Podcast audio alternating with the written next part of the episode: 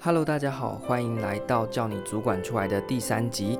在上一集当中，我们介绍了组织的类型，在这一集我们就要进到组织的结构里面来看看。一般谈结构的时候，组织可以怎么样来去做区分？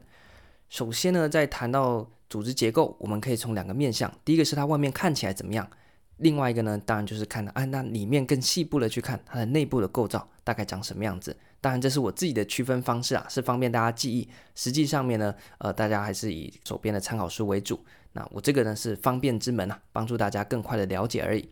在外面的地方，我们就是要从外面去看这个组织啊。第一个面向呢，就是垂直的分化。什么是垂直的分化呢？也就是讲说啊，今天一个组织就会有所谓的上层、中层和下层，像是图里面的这个形式。更具体一点，像是我上次讲的，我要开一家瘦老爹炸鸡店。瘦老爹炸鸡店呢，一定会有一个老板，最高层在最上面那个圈圈，中间呢可能是一个中层的主管，可能是客服部门的主管，或者是呢研发部门的主管，而基层呢就是负责帮我炸鸡排的那个员工，这是一个垂直的分化。那垂直的分化呢，它主要的目的呢是在进行一个指挥命令链的建构和一个层级化的形塑。什么是层级化的形塑，或是指挥命令链的建构呢？就是今天呢、我们刚刚谈到了有一个上下的关系嘛。高层、中层和基层嘛，今天我把组织给分化了之后，就是来确定我权力到底要怎么样去做运用。那我的命令和指挥系统是怎么样的形式？例如，我是老板，我在最上层，那我的指挥命令链呢一路往下。今天呢，我想要推出香烤鸡排的这个新料理，那我就交代给我的研发部。那我的研发部呢，负责研发完之后呢，又把这个香烤鸡排啊，再交给下面最基层的员工去把它给炸出来。这个呢，就是一个垂直分化的组织结构呢，它所重视的就是手段和目的的这个连锁关系。我今天想要炸出一片鸡排，我从上面下命令，然后到研发到基层去把它执行出来啊。这个呢，就是垂直分化它主要的意涵。在垂直分化的时候，我们会谈到另外一个概念，叫做控制幅度。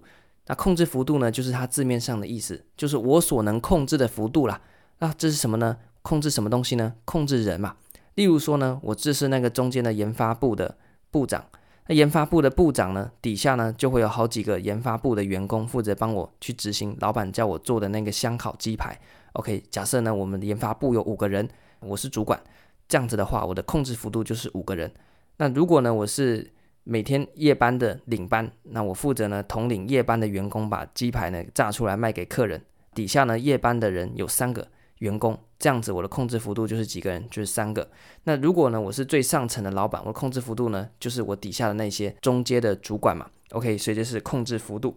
那控制幅度呢，在考试它有时候会考你一些影响控制幅度的因素，也就是说呢，今天我一个主管底下是控制五个人，还是控制一百个人？有哪一些的影响因素来决定我底下控制的人呢？第一个，监督所需要的时间。例如说，这是一个非常简单的工作，像是呢，就把我整家店打扫干净，这非常简单嘛。所以我的打扫部门，我的控制幅度就可以非常大，因为内容很简单嘛。所以我底下管了二十个负责帮我打扫店铺的，我我有没有办法管？可以啊，因为他们就是负责打扫店铺嘛。监督的时间不用太长，我的控制幅度就可以比较大。第二个是监督工作的复杂度和重要性。假设呢，这个是非常重要的事情，那我的控制幅度能大吗？不行，因为一旦大了之后，我手手头上面呢可能有十个人，那十个人都是弄重大的事情，这样子我怎么办法管？如果事情越重要的话呢，它的控制幅度就要收得越紧。也就是说呢，你专注在一两件事情上面就好了，不然的话呢，你没办法去掌控啊。再来呢，就是工作的反复性。像是前面讲，如果是炸鸡排的工作，就是重复的时间到，把鸡排放下去，他叫了把它拉起来，这样子的东西呢，其实是一个重复性非常高的。如果我是要管理这种工作的人，我就可以管理二十个人都照这个码表来把鸡排放下去炸，再拉起来，这我可以管理二十个人。那如果是很复杂的动作，每一个呢都要重新来去思考要怎么样去做啊，这样子的话，我就没办法管理到二十个，我可能管理三个我就已经很烦了，因为三个人每次都在问说啊，那这个状况。不是反复性的，是临时性的、偶发性的，那要怎么样处理？我的控制幅度呢就不能大。还有呢，部署的能力，如果部署呢每个都是超级战将啊，这样子的话呢，你一个长官你可以管好几个部署嘛，因为大家自动自发。如果每个部署能力都很差，你就要花很多的时间去顾他们，当然你的控制幅度就不能大。接下来就是有没有幕僚的相助啦。如果呢有人来帮你的话呢，你当然可以管的人就比较多嘛，你控制幅度就大。如果只有你一个人做的话呢，像是老板兼撞中的，哦哟，这样子的话，你的控制幅度就不能太大。好，所以呢，整合以上有哪一些因素可能会影响控制幅度的大小呢？刚刚提到的，你的监督所需要的时间长短；第二个是你的工作的复杂度和重要性；第三个是你的工作的反复性；接下来是你的部署能力的高低；最后呢，则是啊，我们有没有幕僚的相助？这几个呢是影响控制幅度的。这几个呢是主要啊影响控制幅度的因素，当然各家的参考书会有不同的因素，这个就交给大家自己再去做补充。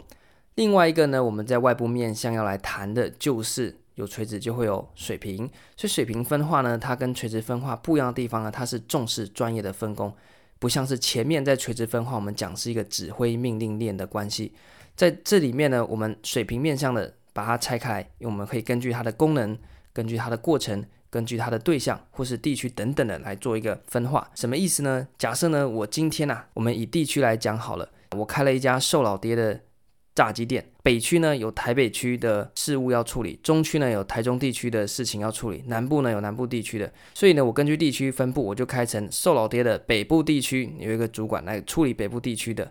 啊，或者是呢，中部有个中部的服务区啊，中部的服务站啊，这边呢，它的主管就负责中部的这些店。那南部呢，就会有个南部的，那是根据地区来做区分的。那如果呢是根据功能来做区分的呢，像是水平的里面啊，就负责去跟柜台做收银业务的，它就叫做柜台的收银部门。啊，负责在内场呢炸那些鸡排的呢，它就是这个生产的部门嘛。啊，是依照功能来做区分。啊，还有帮忙算钱的、记账的、会计功能的。啊，另外一个会计部门，所以我就有一个客服的部门、炸鸡的部门，另外呢，可能再多一个会计的部门啊，更大的话，我还有一个人资部门，那负责来招募我的新的员工，其实是依照不同的功能来做水平的分化。那在这样子的一个分化底下，为什么说它是水平的呢？因为啊，它没有一个垂直隶属关系嘛，你不会说今天在里面炸鸡排的可以去指挥外面收钱的，没有，他们是平行单位。不会说里面的会计先生或会计小姐，他可以去指挥那个鸡排怎么炸，没有，他们没有指挥关系，他们是一个平行的单位。那另外一个是以过程来做区分的话呢，就是说啊，今天一个鸡排要炸出来，从要把它捏一捏拿去腌制，啊，这是需要一个部门来负责做前面备料的过程。那到实际有人点餐之后呢，把它拿去炸，那这是第二部门。那第三个部门呢，可能是呢负责把它炸起来的东西拿去做包装。那第四个部呢部门呢，可能是把这些包好的东西拿去给客人。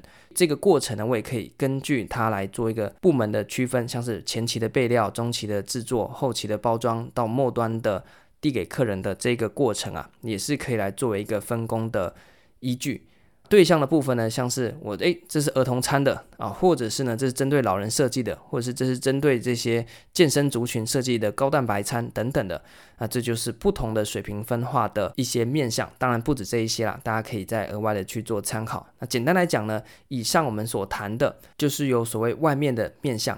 我们说横看成岭侧成峰，远近高低各不同。你从平面诶有水平的，你从垂直的去看诶有一个上下层的关系等等的。这个呢就是考试当中呢最常考的所谓的水平和垂直分化。其中垂直分化里面的控制幅度呢也是非常爱考的。这边呢就请大家多留意一点。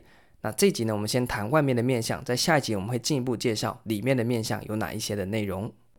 更多的细节，我们就在下一集再继续跟大家讨论。这集就到这边，感谢大家，拜拜。